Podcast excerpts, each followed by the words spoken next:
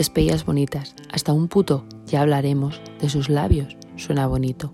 Una esperanza nada, en el presente, un suicidio, en el futuro, una esperanza, años luz, de volver a la realidad. Una palabra, que es mejor no escuchar de nadie, es hoy un regalo, un aclarar, un dejar las cosas tranquilitas como están. Y si eso ya, en un tiempo, se verá. Es una excusa como otra cualquiera. Lo leo y tiemblo, lo leo y lloro, lo leo y me pierdo. Lo vuelvo a leer y poco a poco lo asimilo, lo entiendo, lo digiero y le escribo un gracias por la explicación que suena más por quedar bien que otra cosa. Porque claro, lo de decirle que mi vida tiembla, llora y se queda muy, muy, muy triste sin su presencia no es plan. Si quiero que la amistad algún día pueda volver a nacer Deja que pase el tiempo. Precisamente eso es lo que no quiero, porque desde hace muchos, muchos meses vivo con prisas, con ansias, con ganas. Y ayer leí, nada que valga la pena se puede conseguir fácilmente. Y me contradecí a mí misma otra puta vez.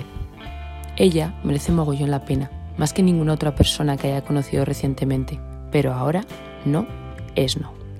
Dice, está ocupada, agobiada, y que no está bien, nada bien, y yo flipo al leer eso y me dan ganas de secuestrarla y hacerla feliz de una puta vez. Esa no es mi misión en su vida, ni siquiera siento que tenga ya alguna. Ella sabe todo lo bueno que le aportaría, lo sabe, lo siente, pero por el momento no lo quiere. Me dice que sus palabras pueden sonar egoístas.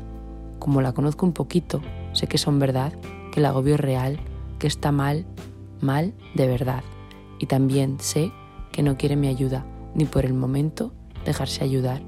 Su prioridad ahora es tener un buen futuro y para eso tiene que estudiar. Sus valores siempre me gustaron. Esto no iba a ser distinto. Esfuerzo, sacrificio, a cambio de cumplir sus sueños.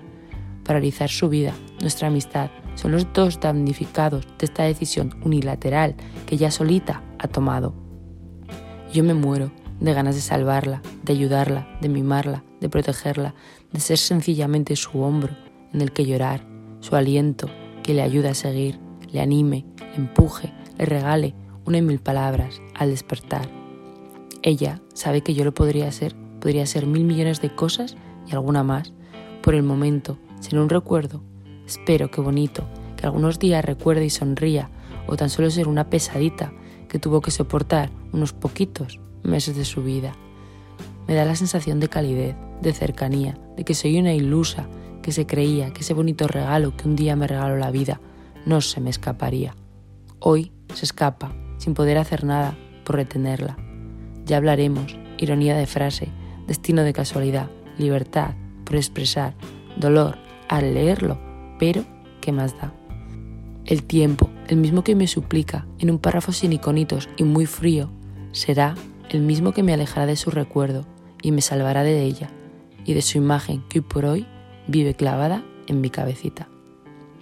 Que con el tiempo desaparecerá y quizás, quién sabe, si lo que hoy es una despedida se convertirá en una bienvenida inundada de alegría.